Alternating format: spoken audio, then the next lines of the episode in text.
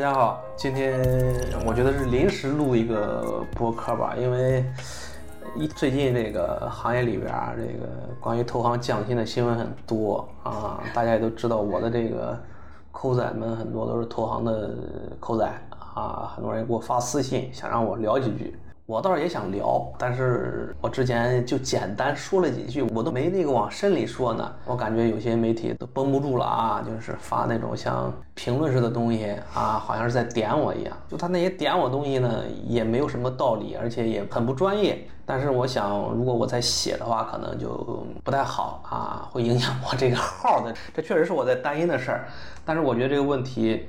确实值得写一写，因为毕竟我也是投行出身，虽然我现在不在投行里工作了，这个事儿对整个行业，我觉得还是挺大一个事儿的。我觉得作为从业者，作为理解这个行业、了解这个行业的，出来说几句自我觉得还算比较有道理的话吧，给大家听一听，不管对不对，大家听听我的看法，我觉得还是有意义的，所以想说啊，然后我就找了今天这个播客这个方式吧，我真的愿意听的啊，真的想听的，可以花时间听一听。另外呢，我今天还特意邀请了天辰，就是之前给我做过很多播客的啊女嘉宾，今天跟我聊。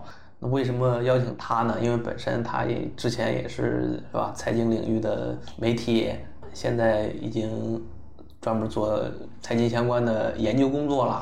专门请她来给我聊的，是因为以我对她的了解，我觉得她对金融行业是挺反感的一个人，还挺讨厌金融行业的，所以。本身这个事儿关系到 金融行业，就是我作为一个对金融行业友好的是什么看法啊？那他又是什么看法？我觉得我们两个今天聊这一期播客碰撞一下，或者说他有哪些不惑，他有哪些疑惑，他有哪些想从我这里了解的，交流交流。我觉得我们聊的可能会更客观一点，或者说更有意思一点。这个事情我觉得是一个很好的话题。嗯，首先是我。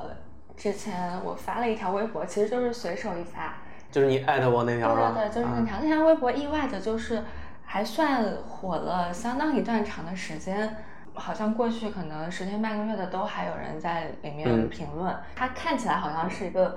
没有那么大的事情，但其实它背后折射出来的东西特别多。然后我先说一下我当时评论区的这个状况，大概其实就是，呃，金融行业的从业者跟非金融行业从业者就吵起来了。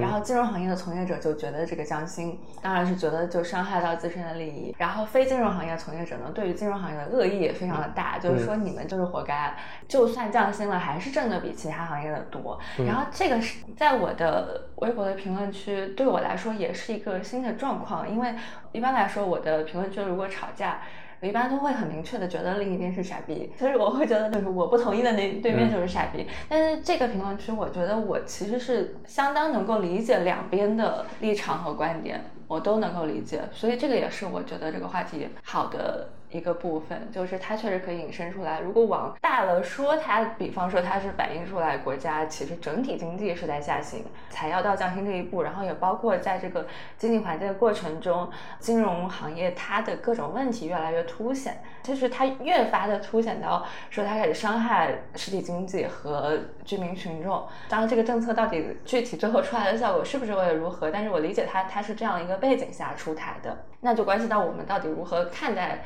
金融行业在整体经济中的作用，但是我们往小了讲，它现在降薪又落到了每一个普通的从业者头上，然后同时呢，它也落到了每一个非金融行业的从业者，因为大家都会，大家就是最能够引起大家讨论的，就是说我挣多少钱，你挣多少钱，我花多少钱，你花多少钱，就是这个话题是所有人都能参与，然后所有人都会对他有一个自己的看法。就借着你刚刚说那个背景吧。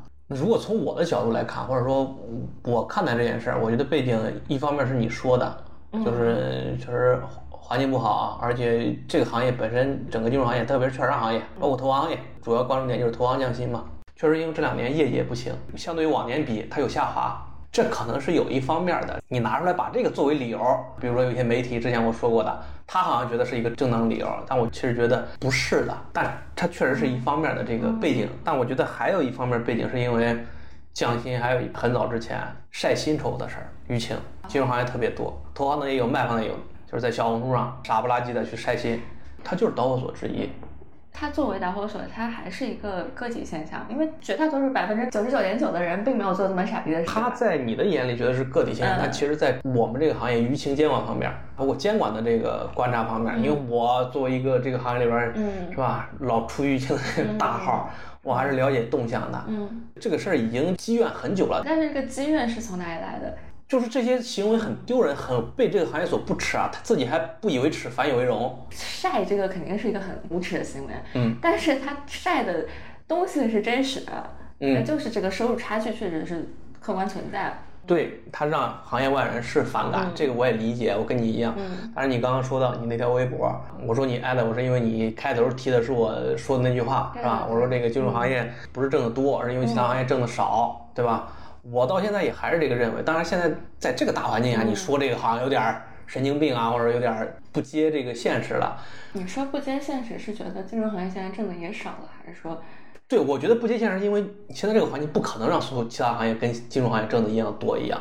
那我觉得是现实的。就是我想说，你讨论金融行业，特别是投行行业之外和本行业比较之前，先有一个前提得了解清楚。你金融行业，特别是投行，都是在一线城市的。你做投行都是总部北上深，比如说哪个村儿里边、县里边有投行吗？对吧？嗯，所以说你拿着一线城市的这个薪酬比较，你给那些其他行业在各个城市都有的这种，你去比较，那谁高谁低？你咋不把城市这个因素考虑进去呢？那你觉得按照当地的消费来算，把当地的这个消费水平考虑进去嘛？那比方说金融行业，我们就是按照北上深的嗯消费来算，然后算它的一个比方说收入和物价、收入消费比。要按照这个角度来说，金融行业仍旧比绝大多数行业都要挣钱。对，对啊，你得把消费也考虑进去。但是即使把消费考虑进去，那你们还是挣的比挺多的呀。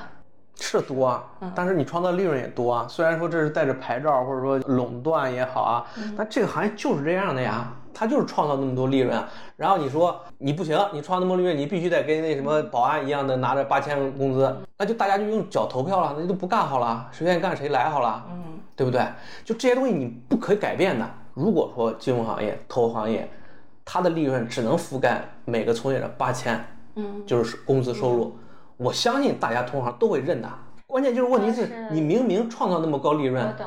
反正目前在这个金融行业跟他创造利润相比，就是大多数从业者还是没有拿到一个匹配的薪水。对，而且这一部分就是多出来这一块儿，嗯砍掉这一块儿嗯，给谁了？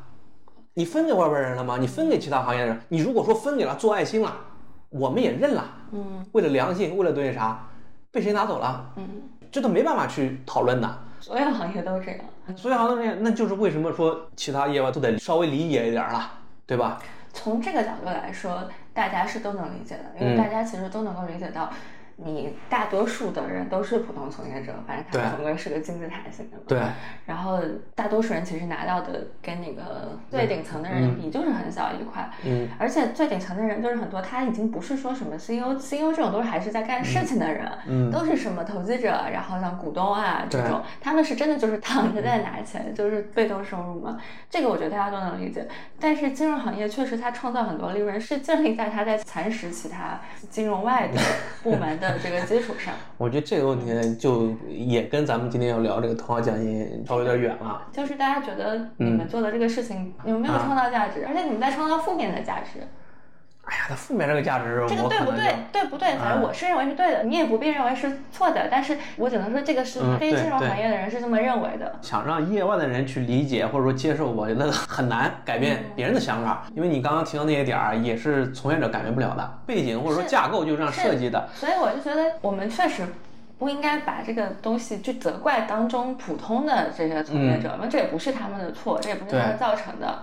他们在这个过程中也不是那个，但是呢，他就相当于有点，他还是相嗯。对占了一点便宜。虽然这个便宜跟那些真正在占便宜比根本就不值一提，那现在这个情况呢，已经到了就是忍不住分享的原因在于，还没到这个层次，仅仅是就我们业内去讨论这个问题。嗯，很多媒体，我不管是嗯他可能是带着任务去写的，或者说自己的理解，或者说去采访，他很多论调都是错的。就这些错的，一方面让我们从业者感到很恶心，就你们啥也不懂，你就那个啥比如。说比如说我说过的，我喷过的，比如说一个媒体写的什么这个就是讲这个降薪这个事儿，写的按照这个政策对吧？监管要求，我很理解啊，就是这样对吧？那谁能说不是呢？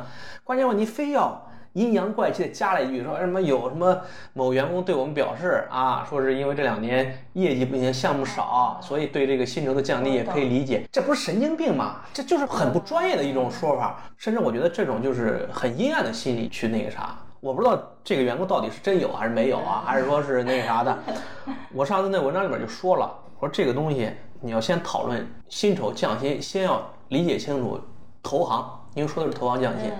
投行的薪酬到底是怎么组成的？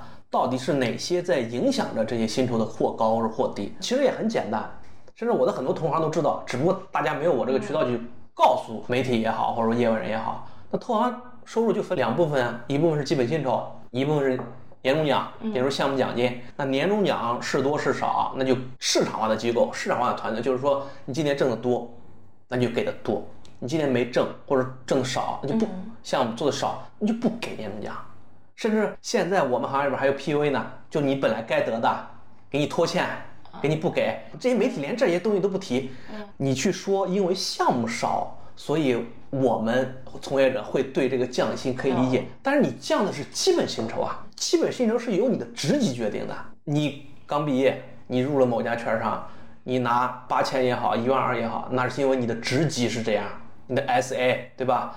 啊，你过几年你职级升了，你成为 VP 啊，成为 ED 什么东西的，你的薪基本薪酬会随着上升，可能两万，可能三万，就每个公司有内部明文规定的。这现在讨论的是个是降基本薪酬，你降别人基本薪酬，你降人家的职级吗？我还挺好奇他的具体的操作的办法，因为我们刚刚说就是，反正我知道一般来说你降基本薪酬，你得征得这个员工的同意。然后你得给他重新签合同，而且你得这个合同，你得给出一个那是不可能的看得过去的理由。但是你们这种是等于所有人都直接降，就也不需要，就相当于把直接的薪酬对应的给调整调整了，直接公司调整内部直接薪酬，你凭什么说是项目少的这个原因呢？嗯，就像我们那么些年投行领域，你项目少，如果这个团队没出项目，很多直接裁人了，还会给你说啊，我从两万给你降一万五，因为你项目少。嗯，没有这样的公司。那项目多的时候，你咋不从两万给我升到五万呢？对不对？你为啥还要按照公司的这个职级的上升，要凭年限、凭资历呢？还给名额呢？你那不就是两面人嘛，对吧？你就是双标嘛。然后现在降薪，你说降薪，这是政策，对吧？是监管要求，支持，没问题，对吧？你不可能去反抗了，对吧？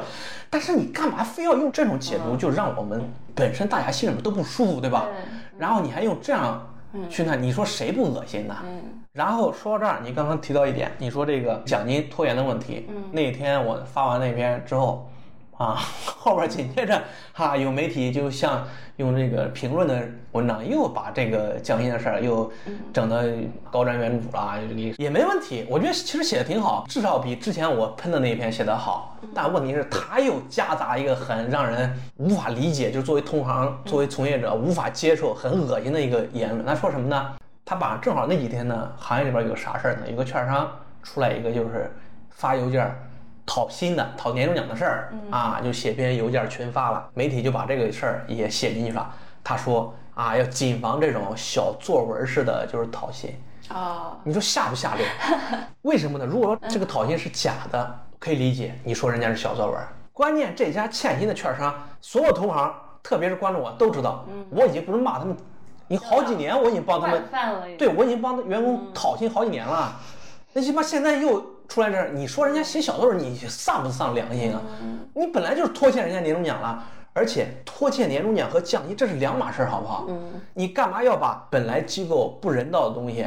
你不说是纠正，或者说去评价人家，你结果把降薪混为一谈，我相信很多我的同行们是可以接受降薪的，因为确实环境不好。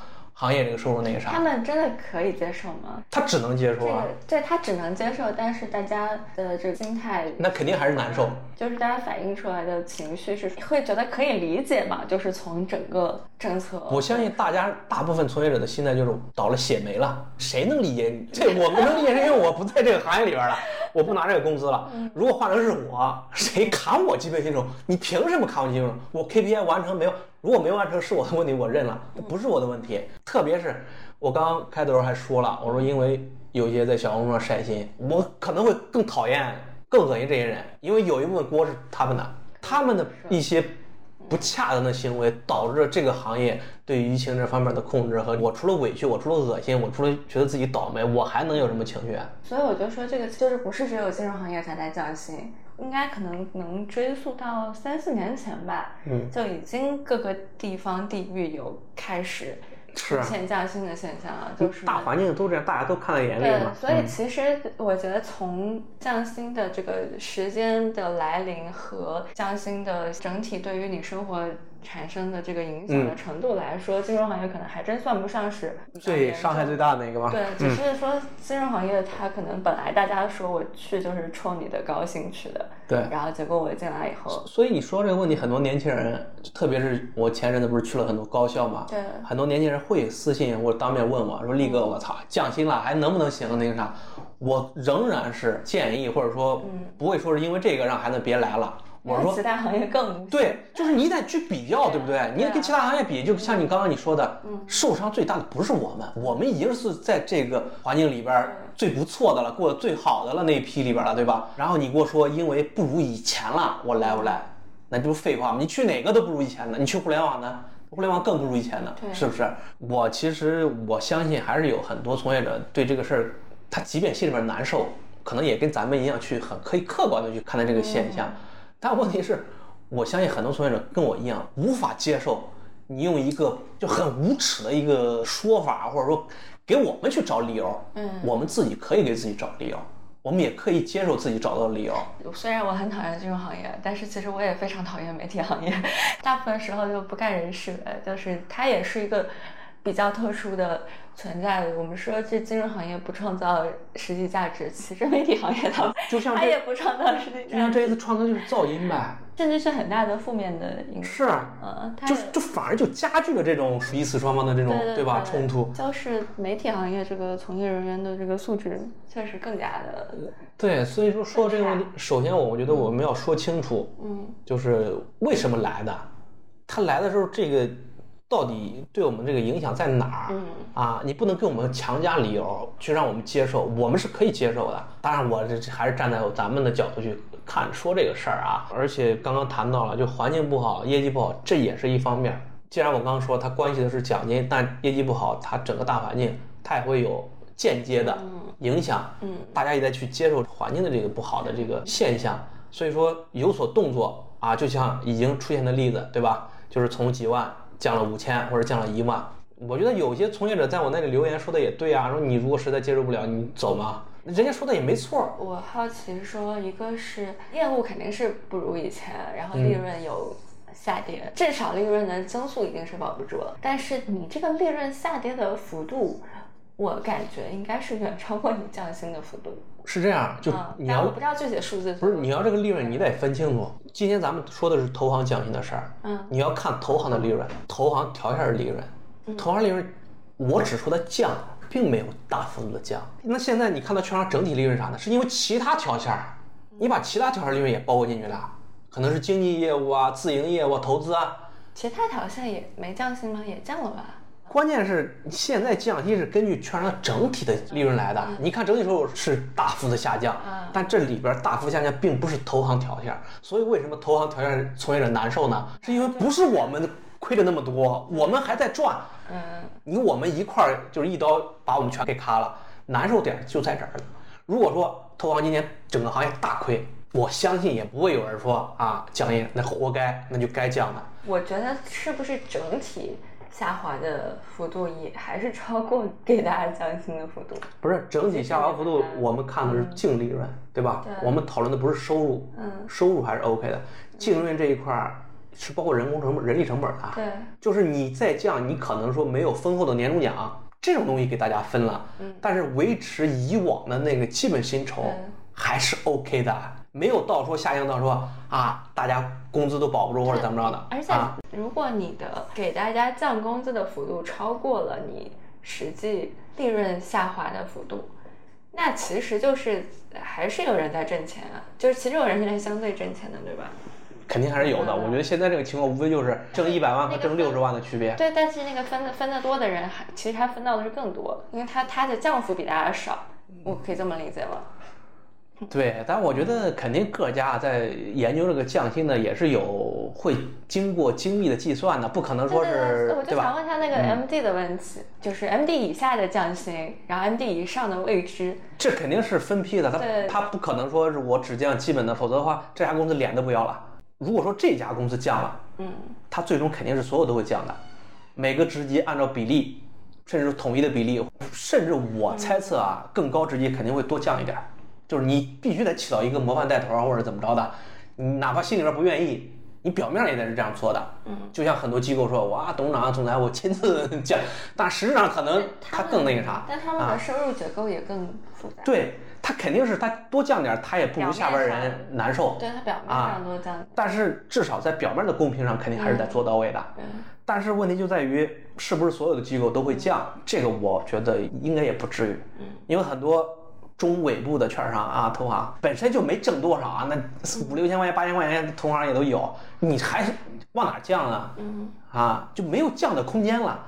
你就是说现在已经降了一些，那确实是有空间的，那确实是前几天在业务突飞猛进的时候，大家的基本系统确实是很不错的。那在这个形势之下，那你不得起模范带头作用，先自己刮自己几刀吗？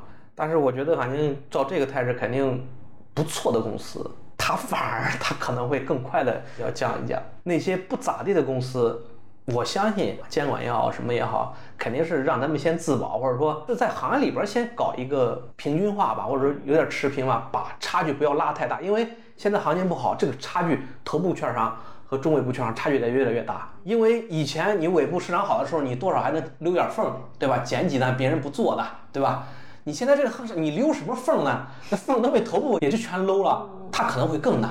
我相信这方面，我正好在这里跟从业者说，一定是我们行业监管肯定也优先照顾大家那个啥，就在行业里边先把这个平均也好，或者说过得还不错的，也在这个接济一下那个啥，对吧？我觉得会有这种考虑的。所以我其实比较关心，就是到底高管他们降了多少？前阵子我还会去看，因为他们不是会出那个年报的那种，对对对，会写里面那个。那都是扯淡！我跟你说，我之前就是年报季的时候，你看各大媒体都是根据这个财务报表去分析嘛。我觉得那种分析就有点扯淡，就大家看看得了。算是一个很粗糙的参考。就你把人家董事长降薪，人家在乎这一点降薪或者怎么着吗？不管人家在不在乎，就你还是得降。就我最近一次看到那个新闻，就他公司之间区别比较大，但是整体行业来说，并没有一个很显著的降薪。就还没有到新的数据出来，就是你现在看到的年报的分析。无非是因为去年各家业绩不行啊，比如下滑厉害，那分管的领导，那你是得那个啥，或者公司整体业绩，因为确实整个行业今年业绩比去年是要下滑百分之二十到三十的这个数据的，就是总体业绩。那你作为高管，你确实在降薪啊，因为你高管是根据公司整体的这个业绩来市场化的定薪的嘛，所以你现在看到那些降，无非是这些降。而不是现在这个一直在传嘛，各种小作文什么的。对，我之前也跟一些同行、人力什么的相关的在交流。其实大家就是说，好多之前小作文都是假的，最近确实真的，之前都是假的。嗯，不知道有些自媒体啊什么，就脑子有病似的，就天天去编这些小作文啊。就是这个大家喜欢看，而且会热度高。每次他们编。好多都来找我，都好多扣仔都来问我，因为知道我还是比较跟机构去能获得这些信息的。哎，一找我我也好奇，你知道，我也八卦着，我说他到底真的假的，我怎么不知道呢？就咔咔你就劲那么大，嗯，我一问，所有机构过关系吗？没有的，事你们扯淡吗？确实，这个整个这个当时那个舆论已经起来了，就朝那个去降。对，但是各家其实都没有实质性动作。那个时候大家只是说都不敢发年终奖。就怕在这个舆论上发年终奖影响不好，你至于说是降薪或者啥，根本就没有的事儿。但是最近现在确实是有些机构确实是那个啥了，所以我其实觉得有这个政策，就是你别管我是不是因为不在这个行业了，我可以支持啊。我觉得已经有这个政策，那你同行还在这个行业里边的，该支持还是支持。你不想支持，你可以走靠脚去投票，你去找那啥，你找不到那行业环境又不好，那你只能支持。但是就是支持这个事儿呢，得。互相理解吧，你不能说是，你就必须支持，而不是说大家开诚布公的聊一聊，环境不好，舆论不好，影响不好，那在这个大家一块儿去把这个事儿双方又表个态出来，对不对？而不是说你支不支持，不支持我就弄你，或者说啊，就像媒体似的，你要不支持你就下了大流了啊，就跟着给你给你编各种理由啊，你就很让人难受了。我作为一个都不在这个行业人，我看着我都替我的同行们揪心，这不就倒了血霉了吗？这关键是还有很多孩子们，他因为这些事儿，他会来问我说：“力哥，我还来不来这个行业？我还能不能把金融行业、把投行业作为我的职业目标？”那我就很揪心，我怎么回答呢？我觉得你回答挺好的呀，就是因为你也没有更好的选择。如果你没有更好的选择，你只能把这个作为目标。他们问那些比较初级的问题，我说你可以跟其他行业去比较嘛。对我觉得还是 OK 的。而且这个行业本身，这个金融行业也是一个周期性行业。对现在周期下行，那就是这会面临这样的情况。那你也得想着有周期还有上行的时候呢。嗯，那你爽的时候，你再想来，你来不及了。但是问题在于，很多孩子们因为自媒体去造谣或者怎么着的，或者说把舆论环境搞成这样，会担心金融是不是要亡了？那我来是不是选了一个断头路？你说是不是有这概率也有呀？只是这跟一些媒体说什么是没有关系。这个概率，我觉得任何一个行业都有这种概率，但你要跟所有行业比，我觉得金融行业一定是最低的，或者说最低那一档的，因为金融在任何国家，它也是关系到国计民生的，对吧？关系个屁呀！不 不不，金融行业跟什么财政部没有什么关系，你就说你们做这个 IPO 跟国计民生有什么关系？你就说他得有人做吧？那你他可以不做呀，他为什么一定要有人做？就是反正你很难想象哪一天这社会突然没有金融行业了，啊这个社会会是怎么样？就你很难想象那个场景。但是那你说很多行业二十年前存在的行业，现在可能也不在了，至少或者说就是衰退的很厉害。像今天我朋友的一些行业，可能是二十年前完全无法想象。你说中国金融行业真的发展起来有多长时间？也没有多长。没有多长时间，对啊就很短三十多年啊。对关键是金融行业跟很多它每一次新会有新出来的行业之后，金融行业都会跟它有点关系的。这个层面上我可以理解。对，所以说它不会像其他传统行业说新行业出来之后跟它一点关系都没有，它会逐渐没落，它不会到那个地步。你比如说新能源啊，或者说那个芯片出来了，那芯片企业也要上市呀，它也要融资啊。小朋友就他们主要决定的还是，即使他从这个前景方面来讲，那、其他行业你现在也很难判断到什么是新兴的行业。对，就是我特别不希望，当然现在很多孩子都是这样，包括我们可能年轻的时候也会受到这种呃都很难新闻、这种信息的这种困扰啊，就啊，你报这个专业吧，这个热门对吧但？是你来这个行业吧行，业的那个媒体舆论也不好，对最后你就觉得所有行业都是断头行业。就是前阵子我走了那么多高校，我每次跟孩子们讲那个时候，我就会告诉大家，我说这个东西其实还是心态放平稳一点儿。特别是金融，你金融至少是一个周期行业，这你承认吧，对吧？现在在一个周期下行的，对吧？你要把它当做一个周期行业去看待。所以说，我觉得从这点来说啊，就是孩子们想的还是有点儿多了，或者说嗯他可能也是被其他新，因为你看他关注金融行业，老是被这些新闻去说但是我觉得现在在现在这个环境下啊，已经不是你选行业的问题了，啊，是是。是这个行业选你，工作机会在选你，公司在选你对你。说的是没错，从大的群体来看，但是你要知道，我去那些很多还都是不错的高校啊，然后很优秀的学生。到的他们的整个情况怎么样？因为我好像感觉今年就是特别难，就是说那些好的高校就业也不太好。对你说这儿，其实嗯跟那个降薪其实也有点关系吧。因为说到降基础薪酬，其实就是为什么说我说这个行业的这个不好，它影响到哪儿啊？它一方面影响到他们薪酬这一方面啊，奖金这一方面，但是它最影响最大的其实是行业的扩张、招聘。这是完全其实已经反映出来了，无论社招还是校招，嗯，就以往可能说你按照周期行业这个运转来说，在周期的下行，基本上不会特别影响校招的，社招可能会影响，因为社招大家都要带资源的，对吧？要那种你马上就能那个啥的，但校招作为一个人才的培养，而且花不多少钱，是吧？便宜？啊，便宜嘛。嗯。但是今年就单说券商行业，我所了解的啊，包括跟一些就业中心，包括跟一些券商职业人力资源负责校园招聘的，嗯跟往年比，确实是在缩，甚至动。嗯。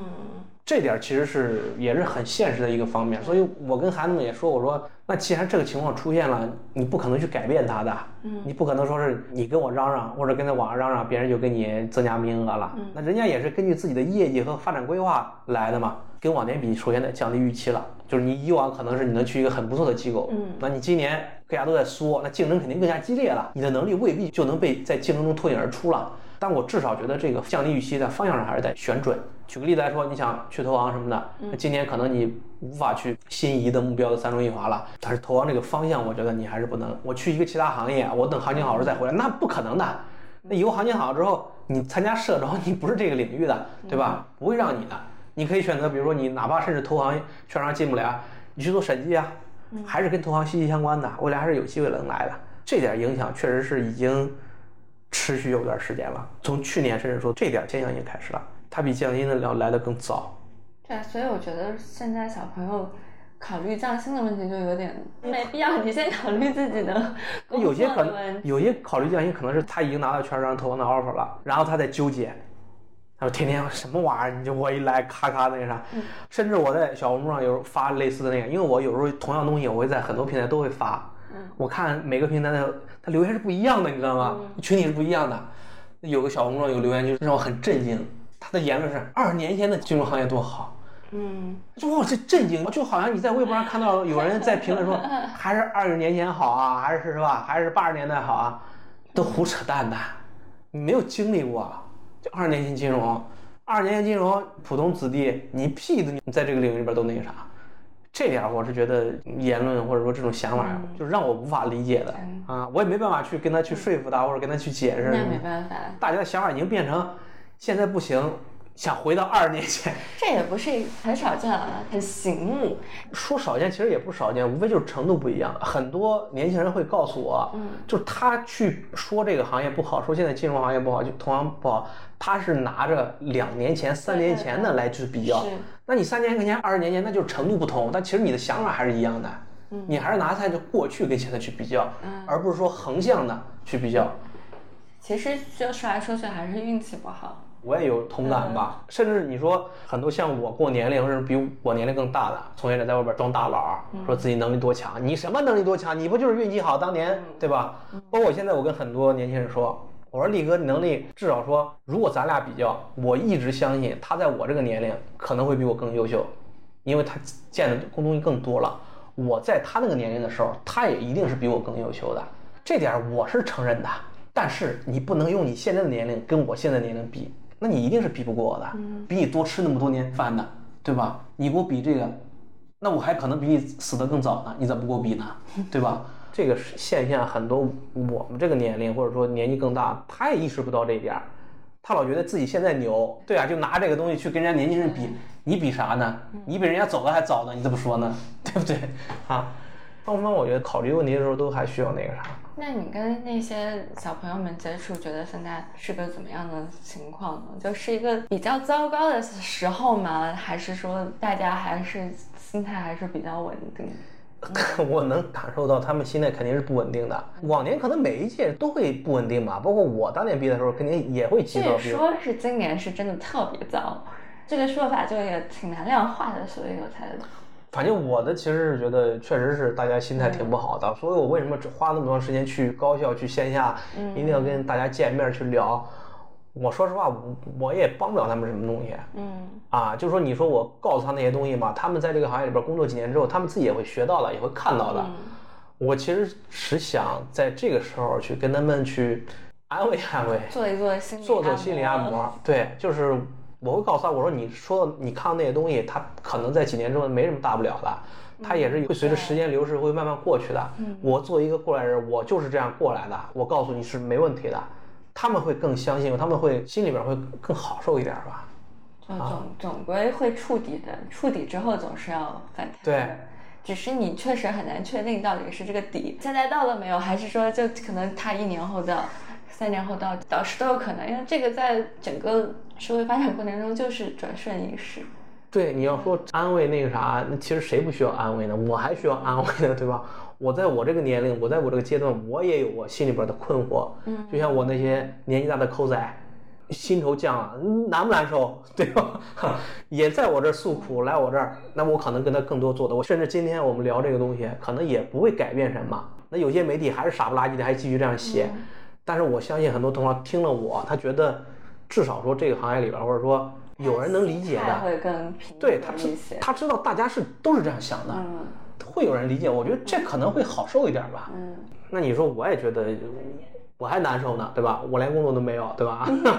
你别装了。我也在想过得更好一点儿啊。那还有一个问题就是，当时也在我评论区吵得很凶，我就说了这么一句话，我就是说，其实很多从业者他的薪水并没有大家想的那么高不可攀，他们可能就是，呃，在一线城市拿个两三万，然后呢，大家就真情实感的吵起来，就说这个两三万到底多还是多还是少？我觉得这个你得找标的物去比，你跟谁比呢？两万还是三万？那两万有两万人的生活。你肯定得比，但是就是你会怎么定义？你想让我觉得这两万多还是少吗？我就好奇你你怎么解释这个事情？比如说你是一个业外的，我说我两万，你说你两万多了还是少了？我不会给你去解释什么的。比方说你拿八千工资，你过的是八千工资那个生活，我拿着两万，我拿着两万的生活，我在两万的生活里边，我也有很多困难，我有很多需求填不满，我有很多想法满足不了。如果说我用八千那个生活，就是你的那个生活圈子。来去看我的工作，我觉得那我肯定很舒服啊。就像我刚刚说，为什么说投行都是在一线城市啊？如果说投行可以在五线城市，我在一个县城，我拿着一万多的工资，我操，我很爽啊，对吧？你哪怕你从三万给我降到一万五，我也 OK 啊，我可以接受啊，因为我在县城过得很舒服。但是我还是在一线城市的，我压力很大。一线城市比这个低的也很多。是，你说那些从业者，就那些从业者，大部分不是靠着自己辛辛苦苦一路读书、考试、面试一路过来的吗？没有谁躺平，说是我有运气，我那个啥抽彩票，我抽中了，我能从事投行。你这点为什么不考虑呢？这也是他们吵架的一个关键。意思就是说，哎，我从小到大这么努力，好好学习，然后考上一个好学校，然后对考上大学以后，我也很努力，继续我要去做好实习，要把自己的履历弄得很漂亮。我觉得他这个想法没有错。但是对面我也能理解，我觉得可能就是每个人的认知或者每个人态度是不一样的。但我觉得有一个就是重要性的问题，我为什么那么关注那些高管挣多少钱？就是你要拿两三万去跟普通行业比，尤其是考虑到金融行业的特殊性，我觉得是高的。这个事情本身是不公平。嗯。但是呢，这个社会我们要解决的事情太多了，就是我们现在还轮不到去解决挣两三万的人，因为他们并没有在过一个所谓的锦衣玉食的不奢极欲的生活，更。大头是被那些真正在薪酬以及整个不管是分红还是在利润的顶层的人给拿走了。就你应该先去把矛头对准月入六位数、七位数甚至八位数以上的人，然后你只能把这个事情对准月入就有点像三万的人，有点像底层互害了。对对，然后这就变成一个很可悲的局面。既然你站在了我们这边，那个啥说了那个，我其实我也不想站在你们这边。我也这样，我也投桃报李，我也站在另外一方去说说这个为什么会引起那么大？我觉得有一部分原因是咋，或者说问题有一部分是出在哪儿呢？确实有些同行，有些从业者，他老觉得自己嘚瑟，你知道吗？那就是晒薪酬的那些。对，就那些，我说实话，两三万在这个行业不算高，嗯，别人拿的高多的是。对，就那些晒薪酬的。就举个例子，之前小红书那个什么卖方什么的，他在那个领域他拿的也不算高，就就是爆发，就是跟就脑子进水一样，你知道吧？他就是炫耀你，那别人不生气，别人不干你，你不就是活该自找的吗？这方面其实我也觉得特别恶心的，这就跟啥？就跟很多包括很多实习生对吧？去网上去装大佬对吧？虚荣心在作祟。就小红书为什么那么多去年薪 都是人均那个啥的？你这种那别人讨厌你，那你还有什么可说的吗？就是你的行为让别人讨厌呀。如果说你是安安稳稳，对吧？你挣了自己的工资，无论你挣多少，尊重别人，尊重自己，不把这个作为一个嘚瑟，或者说作为自己一个优势那么去炫耀、去谝，我觉得完全没问题啊。而且我觉得，如果你做出这种炫耀性的行为，其实我很难相信这种人在工作上是有很大的成绩的。就我觉得这两点对我来说是有点冲突的。因为一个人为什么就喜欢装逼？一般来说就是因为他实力不太行，就不然你应该有很多事情要做，不会花那么多精力和功夫在这一点。其实我倒觉得确实是我们这个行业的一个陋习。有些人就是过得舒服了，皮痒了，嗯，鞭子没有抽到他身上，他是不知道自己做错了的。而且金融行业确实是有点儿很容易让人飘，让人迷失吧。这点我其实也挺有感触的。也可能是你们跟那个容易飘的人完成了一个双向的选择。我呢不是这个圈子，所以我不理解他。我的意思是，我的感触，这个行业确实是容易让人陷入迷失。就我不会说是我，就是我有很多读者，我在大家面前表现的我很一生清贫，一生那个啥正义啥的，我不是的。我也是经历过诱惑，经历过那个啥，只不过我最后我走出来了，嗯，或者说我从迷雾中我走出来了，所以我就特别愿意跟大家去说这些，就把我的经历，把我的感受告诉大家，不是那样你想象中的。我相信，如果越来越多的我的以前的老同行从业者意识到这一点，可能会让大这个行业更好，因为那样才是健康的嘛，对吧？而且我们做得好，也应该我们主动去做好，我们不能因为别人骂你去赖别人。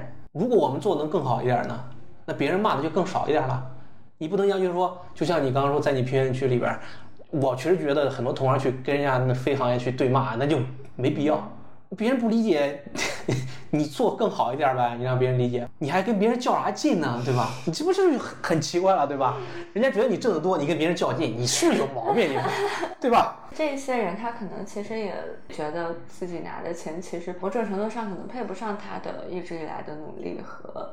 啊，配不上他付出，我觉得会有这种心态。就比方说，确实他可能就很卷，不管是从小做题还是怎么样，就反正从小卷到大。他会觉得他付出的这些，可比方说他现在可能拿的钱是人家的两三倍，但他觉得他从小到大的付出也是别人的两三倍。对，他就觉得这个事情是不是对自己也不公平？从这点上，我觉得就是可能我们是在讨论公平的一种形式。嗯，我其实是认可的，因为我是觉得。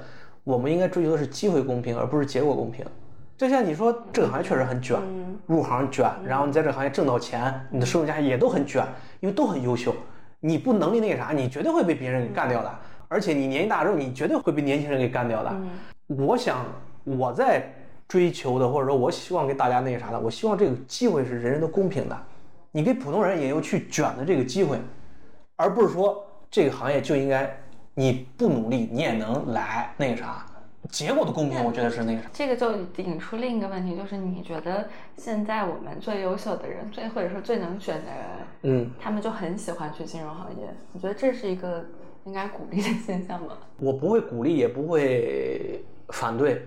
我们社会里面现在有各行各业，那你其实就说了分工的问题了。我们现在让这些很优秀的学生，他来是为了挣钱，嗯，但是为什么？比方说有很多报效祖国的行业，嗯，有很多你去，我觉得是不应该的，我觉得这个是不合理的。但是，嗯，这个东西现状是这样，但是你也觉得这是不合理。我一直我在网上或者跟年轻人说，我说，别觉得自己做金融。多专业，你我们没有任何专业可言，你就是个材料工人，嗯，你就是个复制粘贴，你没有什么高技术那个啥，你真正人家是搞科研的，搞创新的，人家科学家才正儿八经是在搞创新的，当然也不是说所有人都是啊，但至少人家要求也比我们能力要求高啊，所以你我们不要去在外边吹牛逼，说自己是专家，你狗屁专家。你就是个机械人，传统的对吧？带着牌照，带着垄断性的工作，这点我是认可的。而且我不希望大家去那个啥，但是你不能说我去鼓励大家，我说你去去那个啥，追求金钱没错，对。但我是说，这个其实也是我其实想反对的一对这个降薪的一个解读，就反正类似于他们会觉得这个降薪是类似于对之前这个不公平的一个不同行业的分配的一个调整嘛。嗯，我是。觉得不应该这么解读，我不是肯定不会这样解读的。这个事情反而是你在模糊了真正应该正确做的事情。其实正确做的事情是，你就应该把那些不管你是搞这就真正涉及到国计民生的那些行业，你得把他们的钱给涨上去。当然，理想状况下，我觉得原则上我反对任何一个合法行业以降薪的手段。来达到任何的目的，因为这是从整体经济的角度来说，这就是在伤害整体经济。你不管是任何伤害到就业，就所谓的就业岗位，以及就是进一步伤害到收入的行业，都是对于现在中国整体经济会造成极大的伤害的。就是只有负面作用，几乎没有正面作用。所以我反对这么做。所以你就变成说，有些尤其是可能是所谓的有一些财经专家吧，他就会说。现在降薪是对于之前的不公平的这个重新再分配。那你至少最差最差，你把金融的降下去，你可以把其他的涨起来。现在其他的也没涨起来，然后你还把金融的也降下去，就是你是在降低整个所有行业的一个水准。然后你就说啊，所有人都变差了，然后所以现在你们的相对差距可能减小了。然后这样子来达到目的，你对于某一些心里很阴暗的人，他可能会觉得这样也不错，就是他们他们会觉得那反正大家都差，现在那个你比我可能更叫倒霉吧，虽然你可能绝对状况还是比我好，但我觉得应该要避免大家对从这个角度进行的一个误读，就是说你把大家都变差了，并不会最后就是大家一起完蛋，又并不会说你这边把大家都拉下水了，然后。你心里面就觉得好像好受一点。你说我才，我也第一次听到我我那这种言论比那比之前的更恶心啊，更可恶啊！他有点去美化他了，嗯，就美化这种行为了。或者大家可能会对于政策解读有一些自己的想象，尤其是现在不是所谓的共同富裕嘛。大家觉得你这个你把金融行业降下来，是不是为了共同富裕？也许未来会有这么一天吧。其实是在往你真正想要往共同富裕的方向，你是在走反向的道路。对，因为还是那个，我觉得就是讨论，特别是投行的薪酬，就是一定要去分清我们这个所在城市生活各个方面，特别是投行，投行都在一线之所以你去这个去拿着我们薪酬高或低什么的，你去跟那种在所有城市都有的行业比，那就没有道理。就不是在一个水平上去评论，但是你要说券商行业也有这种啊，大家怎么不讨论券商经纪人的工资收入呢？就是营业部的，那所有城市都有高吗？相信还不如很多行业呢。嗯，您拿着也都是基础薪酬几千块钱，在当地什么的，也并没有说是过着特别体面的生活什么的。就传统银行的普通的职员，他其实也算是。但是说实话，有在地方上，那银行的普通职员是比券商的经纪人拿的高的。嗯，还有很多那个外包的不是吗？前一阵子那个讨薪的啊，对对对，工资也不是就是属于外包的那个啊。你讨论这个行业为啥？你别讨论券商那啥，为啥盯着投行那啥？你咋不把我们整个行业投行从业人员才多少呀？才几万人，整个行业三十多万人呢。嗯，你咋不把人数最多的经纪人讨论呢？就是那专家说的，把这个新人那个啥。那第一步，我们把这个薪水都没有平滑到其他业务收入那一方面来，怎么可能说平滑到其他行业呢？那我们这个行业里边，那经纪人拿的该少还是少啊，对吧？人家收入还是稳定。我这后台还最近还老收到经纪人给我抱怨的，说 KPI 压力大，哎，我很尴尬，因为那个本来是，你看我作为一个财经博主，经常会收到那些什么拉开户的广告啊，我明天还就就是发这个东西。他本来是一个来我这拉广告的，让我去接那啥，我从来不接。结果突然开始来我说，力哥，变成我的扣粉了，来我这抱怨呢，都挺难的。券商行业也很大，有不同的行业，不是只有大家所谓的一线城市的投行、卖方这些在总部的岗位门槛比较高的这些平均收入，不能用这个来代表行业。反正就是不要以一个很小的局部来看整体，对，来做一个整体的判断。挺沉重的，我其实觉得这个事儿吧。那你觉得有大家除了心态上的调整，有什么可以做的事情吗？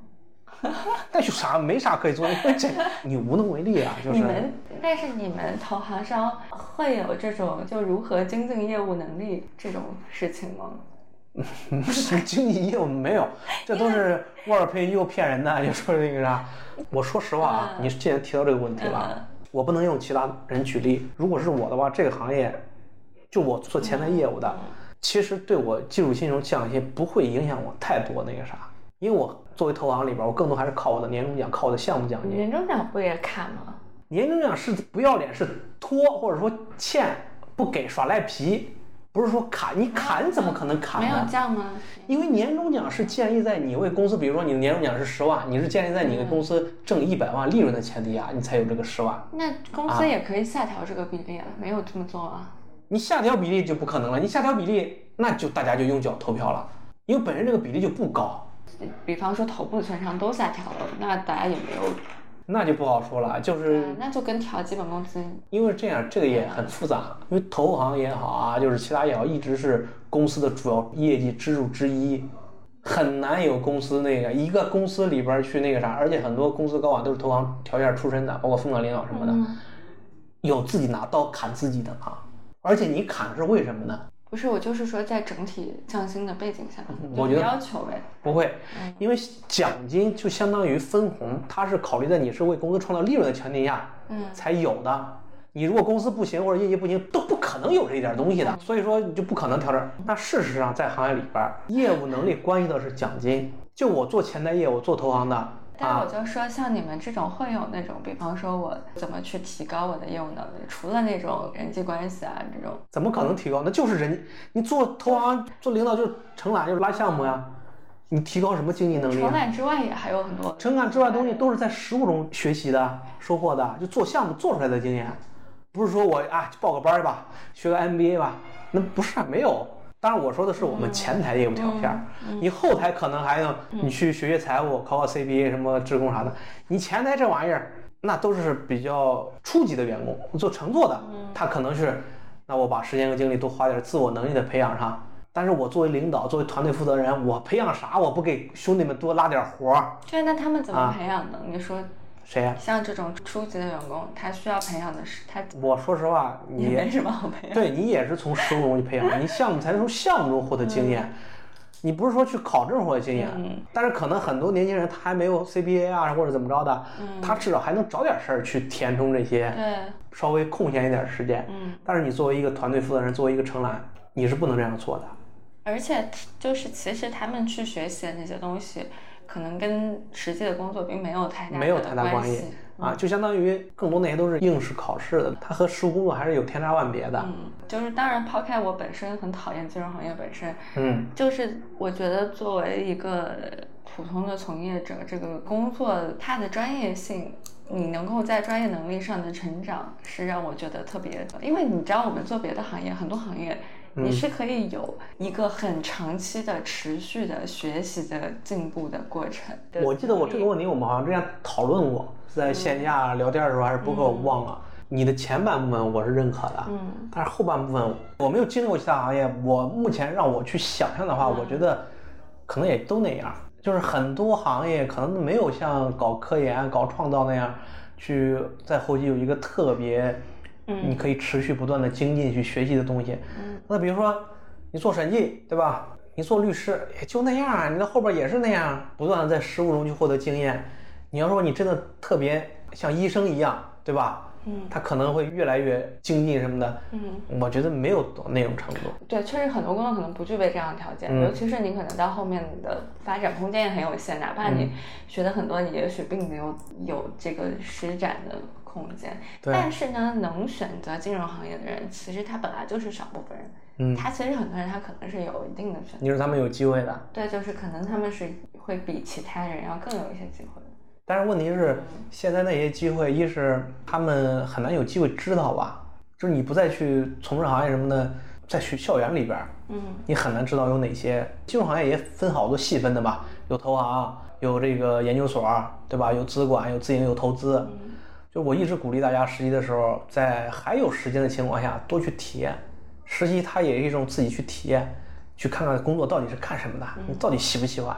你这样多体验几个不同的，你可能才能更好的去选择一个自己那个啥。你刚刚说那些，我其实也希望他们能去体验，但是可能很多年轻人没有这种体验的机会，他不知道。我是我是觉得在行业选择的时候，多少可以考虑一下这一点吧。不过确实这个比较困难，尤其是在当下就业整体环境下。就说你当时读书的时候，你回忆一下，你当时有有考虑吗？有去尝试那个啥吧？我是觉得我自己一个学习的欲望很迫切，就是我不想要在一个我看得到天花板，就要像和我很明显就是，比方说我五年内。我就看到那个天花板了，我不想要一个这样的工作。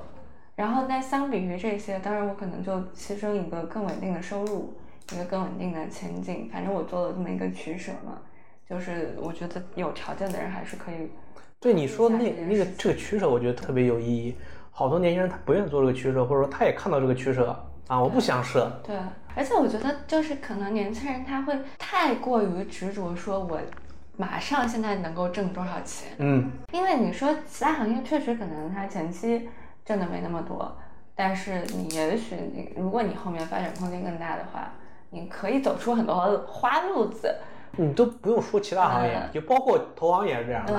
那很多年轻人其实，在这个行业里边，他压力也很大，或者说他受的刺激也很大，他会看到很比他领导、他资源什么的挣不少钱，在这个环境里边，他其实挣的是很少的。嗯好多年轻人在我这抱怨，说辛辛苦苦干几年，年终奖都没有。嗯我没办法说，我说你那项目没做出来，那你咋有的项目那也不是因为你的能力，也不是因为领导问题，那就项目就是政策变化或者方方面面其他原因，也有可能是领导原因啊。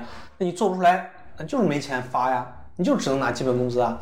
他心态可能就调整不好，或者就那啥，我就觉得那也没办法，就是你得也学会去理解这个运转的方式是什么样子的。我觉得今天也没有什么实际能够操作的事情，主要核心就是大说清楚这个事儿家放平心态，然后意识到你不是最惨的，简直就是大多数人都比你惨，反正大概是这么回事吧。对，这是一方面，但是我其实就是还是那句话，我就是想把这个事儿说清楚，聊清楚。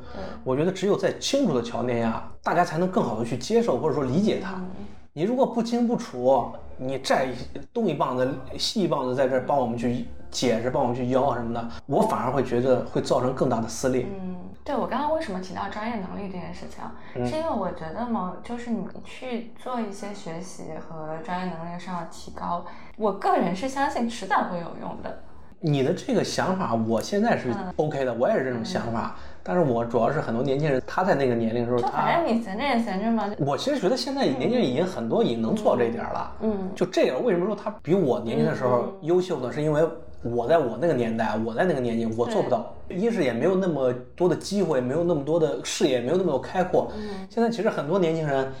包括还串过台呢，就是当然。也已经工作，但是也也比我年纪很多的那些很年轻的从业者，哎，他们做自己的爱好，去聊书啊什么的，哎，我觉得这特别有意思。当然我在线下跟他们说呢，我说真的，我特别为你们高兴，反正我觉得特别欣赏你们的去发掘自己的爱好，而且人家做的也不错，这不挺好吗？啊，所以我觉得你做选择行业和工作的时候，也可以考虑一下这工作是不是你有一些自己的时间，嗯，然后你可以去做一点这样的事情，然后你可能挣的就没那么多。其实还是那句话，我那句话，我上次写的时候跟大家说过，得一时多做事，失一时多读书，一样的。大环境不好，多读读书啊，多去学学东西啊。行业好的时候，多做事儿嘛。当然，我说那个多做事儿，也可以把它当成挣钱。对，我觉得这一句话，其实我是把它作为座右铭的啊。很早之前我都把它做座右铭，它其实就是我一生所追求的。得一时多做事，失一时多读书。也是今天想分享给大家的吧，唯一我觉得有用的建议吧。我为什么说到这个？因为我现在发现有一些工作，尤其是年轻人，只要他看不到一个特别确定的发展或者是上升的路径，他就不愿意去选它。所以现在为什么出现说对于这个体制内会有一种特别的执迷，或者说哪怕是对于就金融行业，因为金融行业其实也是一个按部就班，你可以慢慢升上去的一个过程嘛。然后包括像其实大厂里面的职级也是这样，但其实社会上有很多工作，你你会发现那些工作出去之后，大家是有一个非常多样的路径，但是没有人可以给你一个答案说你看不到一个特别确定的路径，而且这个东西你可能它的上限和下限都挺大的。因为大家更多选择躺啊，不愿意去闯啊。所以我就说，如果现在是反而是更多的人选择躺，对你说这个时候其实你应该闯。对你说这个我也赞同。我前阵子还跟朋友说呢，我说你正是在都不行的情况下，你去花这个时间去试，你在牛市的时候都行的时候，那你浪费了很多的这个挣钱的机会，那反而不值得了。你说这个，我觉得也有道理。我甚至我也挺那啥的，就是都不好，你反而你去花这个成本没那么高的时间，对吧？就是你年轻的时候，你说你有什么不能承担的风险呢？嗯，其实都可以承担，总比你拖家带口以后要能够承担的多。我们就分享自己的看法，我相信大部分人都会在适当的时候想通的，嗯然后在他们那个时代那个时候，他可能会做这样的选择。就像我做自媒体这件事情，其实我是非常无意的去做的，但是都一样，我也是啊。对，但是他现在给我很多意外上的收获。你就一开始会有个障碍，就是说我觉得我这个做的不好，那个做的不好。但其实你真的去做了，你就会有收获。就是你哪怕你做的东西，你你去看你之前做的东西就很垃圾、很屎，或者是很尴尬，但是就是你不去做了，你永远就停留。就可能我觉得，就是你愿意行动，更多的是觉得体验那个过程就已经很好了。不只是体验过程，你确实会有很多实际的收获。那有些人他会想到，如果说没有收获的话，他觉得自己浪费了这段就是，时间但。事实际上我其实很少发现有人就是真的完全没有收获。但其实很多年轻嗯很多年轻这点已经做得很好了。你看 B 站对吧？你经常去很多年轻的 UP 主，他就是有这个嗯愿意去做嘛。嗯那很多老家伙反而年纪大了，跟我这年纪差不多了，嗯，不愿意去那个啥。这其实是说明年轻人已经做得很不错了。是啊，嗯，行啊，那今天咱们就聊到这儿，回头有新的有意思话题啊，我再邀请天真过来，我们一块儿跟大家分享啊，拜拜。